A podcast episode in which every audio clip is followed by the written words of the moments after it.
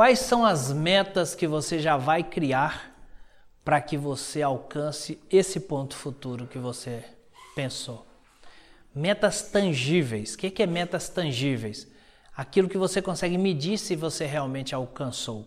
Ações muito práticas. Então, é, metas são coisas que você coloca e sabe que dá para chegar lá. Metas tangíveis, nada absurdo.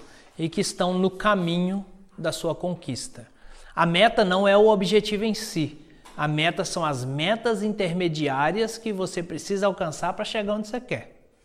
O objetivo você já tem na cabeça e o título da jornada está te dizendo isso.